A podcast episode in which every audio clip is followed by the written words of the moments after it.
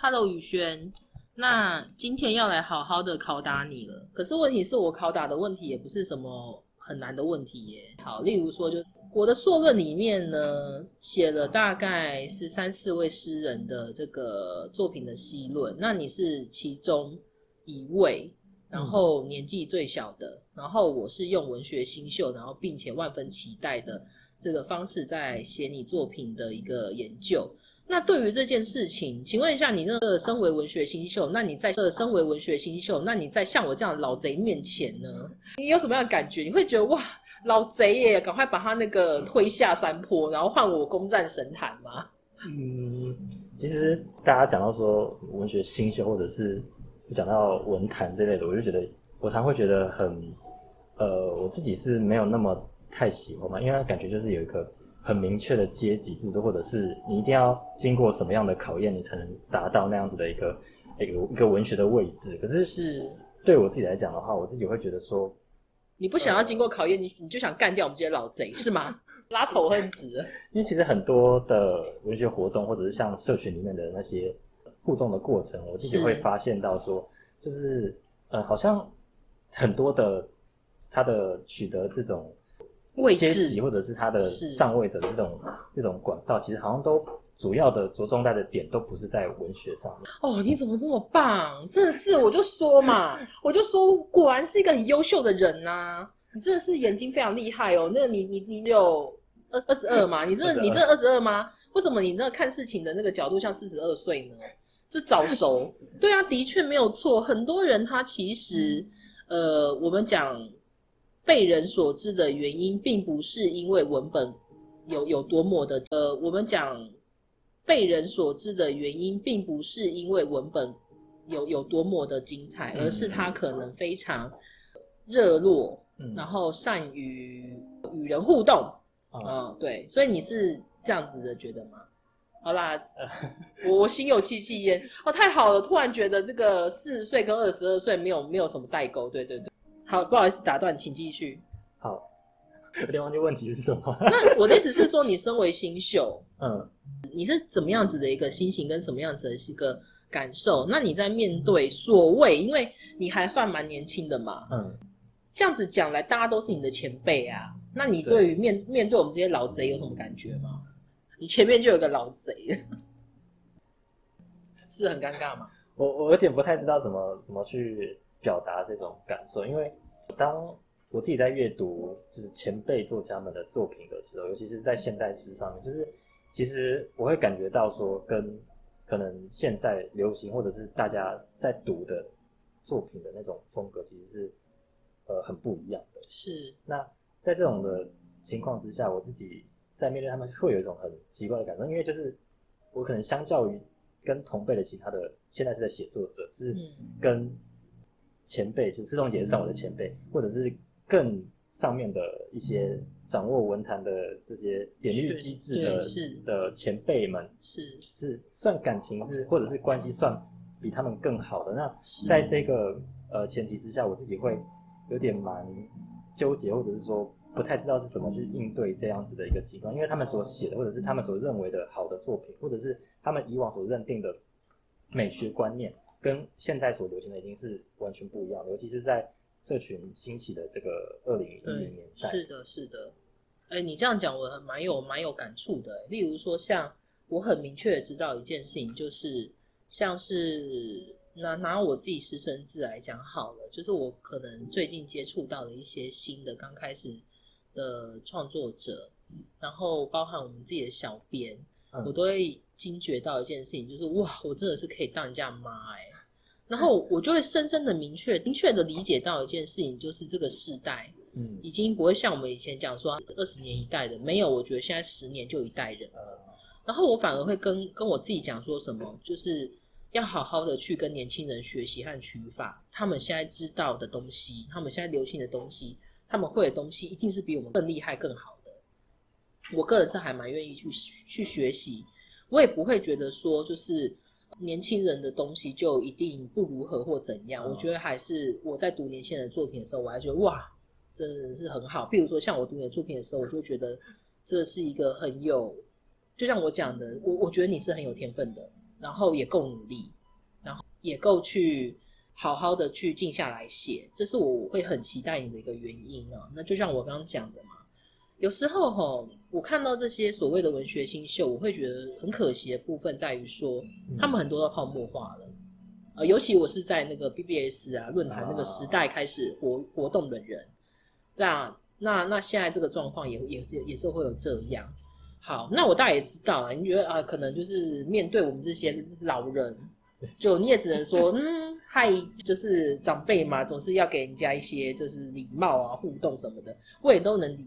好，好哦。那你会有压力吗？身为新秀，我我觉得我面对这种也不会觉得是老人或怎么样，因为就是其实真正就是还还有更老的一代，对，在上面的。对，因为我心智年龄就七岁，我还蛮幼稚的，所以其实要叫你哥哥哦。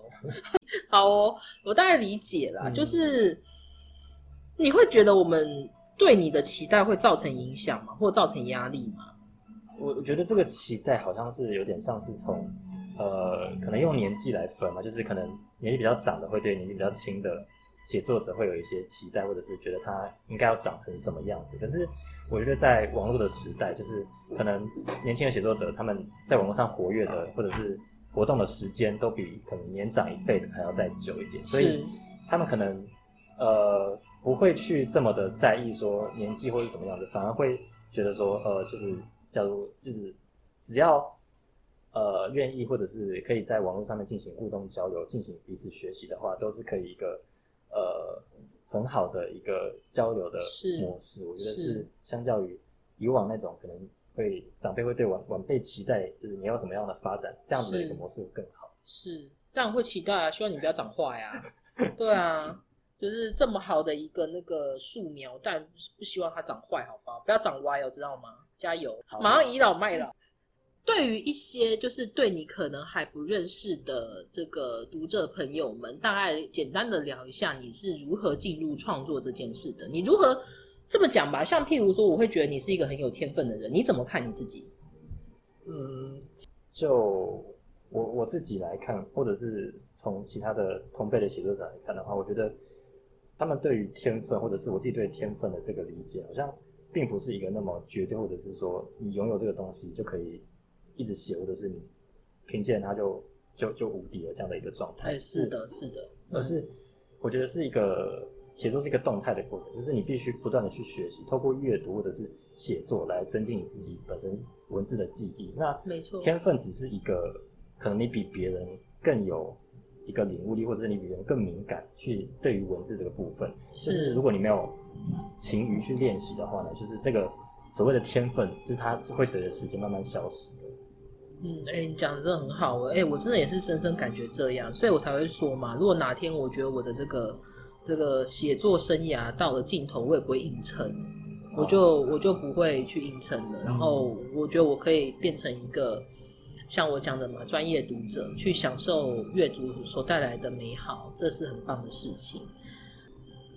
就像我刚刚讲的嘛，有一些可能不认识你的读者哈，那我还是要聊聊，譬如说像你是什么时候去进入这个文学写作的部分？那你为什么又是选择诗呢？哦，就你的契机，我觉得这个没有什么特别的，就是讲起来有点蛮好笑的。就是国中的时候会有那种家庭联络簿，然后会有每天要写的日记嘛，然后给老师批改的。然后他就一行一行一行的，可是如果你要写满的话，就会要写很多字。然后如果你写诗的话，就是你可以一直换行，然后就不用写满，然后就会。哇，好聪明哦！我怎么没想到？哎，果然有天分的人就不一样哦。哎，我这个偷懒专家怎么没有想到这件事？对耶。好哦，所以其实就是这个关系。算呃，简单来讲是这样子啊，就是用那样子的形式开始慢慢进入文学创作，然后再透过阅读和呃练习来慢慢增加自己对于现代式的认知，或者是形塑出自己的写作的呃，也不能算风格，但是就是有一个一个形状这样子。哦，好哦，哇，你这蛮蛮厉害的，蛮棒的。哎，其实我超欣赏这类的人才。因为我自己是偷懒专家，有任何可以偷懒的事情，绝对就是我一定会是选择那种最偷懒做法。对，不是讲投机取巧嘛？我就是个投机取巧的人。这样子讲来的话，我们同样都是以那个喜汉文学网的那个什么同事讲你，就像我讲的嘛，哎，我知道你在其他的文学论坛也有活动，嗯，然后包含你也有参加其他的一些诗社、其他的一些呃文学创作的团体，那聊聊这方面的一些感受吧。就是虽然说我刚刚讲到说，在这些文学社群上面的时候，着重的点很多不是文学，但是透过这些人际互动的交流，我觉得还是。对于文学写作上是有一定的帮助的，就是呃你在文学写作的路上，就是文学它不是一个单纯的艺术的层面，它是一个社会的活动。你在进行发表，或者是你要去得到一些作品的关注的机会的时候，它一定是还是跟人群有所关联的。是的，就是你要获得这些机会，还是需要一些人脉，所以我觉得是的，经营还是有一定的必要性。因为我自己在可能像西汉文学网，或者是在脸书的社群或者是其他部分的实体的诗社的参与上面，都有一些涉猎。我自己观察到比较大的差别，或者是说自己蛮深的感受的，就是你可以看到前辈们，就是前辈写作者们，他们对于晚辈其实是有，他们态度上面是显现的蛮，比如像徐汉老师，他对于年轻的写作者，他是很体系的，就是是不管说他是对哪一辈写作者，他都很体系，是他是整个投身在文学中，这是我感到非常的敬佩，然后非常的想要学习的。你面前就有个是被他提拔出来的人，能理解。就是喜汉老师对于我们这些后生晚辈的关注跟提拔，我是深深有感的。这也是我一直待在喜汉文学网的原因，这是很棒的一个感受。嗯，啊，还有吗？另外，在呃，可能像脸书上面的文学推广社群，像是我自己待的每天为你读一首诗，或者是思彤姐现在在的师生字。那你可以讲讲看你现在目前比较欣赏的那个诗人吗？就不一定要活着的，譬如说像我自己很喜欢的是洛夫嘛。呃，对，你的部分是谁？我我觉得影响我蛮大写作的是杨家贤嘛，不管是在创作上，或者是是他的可能学术研究。对对对，对他真的是一个很优秀的对诗人跟跟学者，对对，大概是。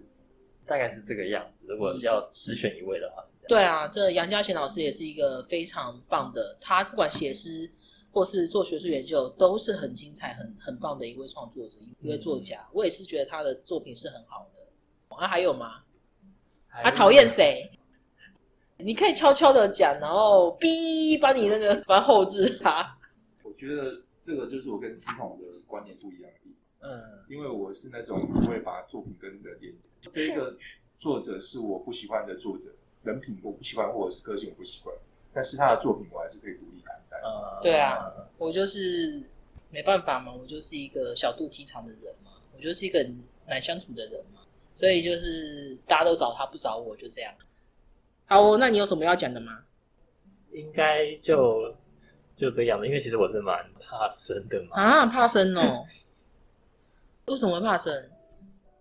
都已经参加那么多文学活动，我还怕生？这我觉得这也和选择现在是作为一个文学创作的一个题材也蛮有关。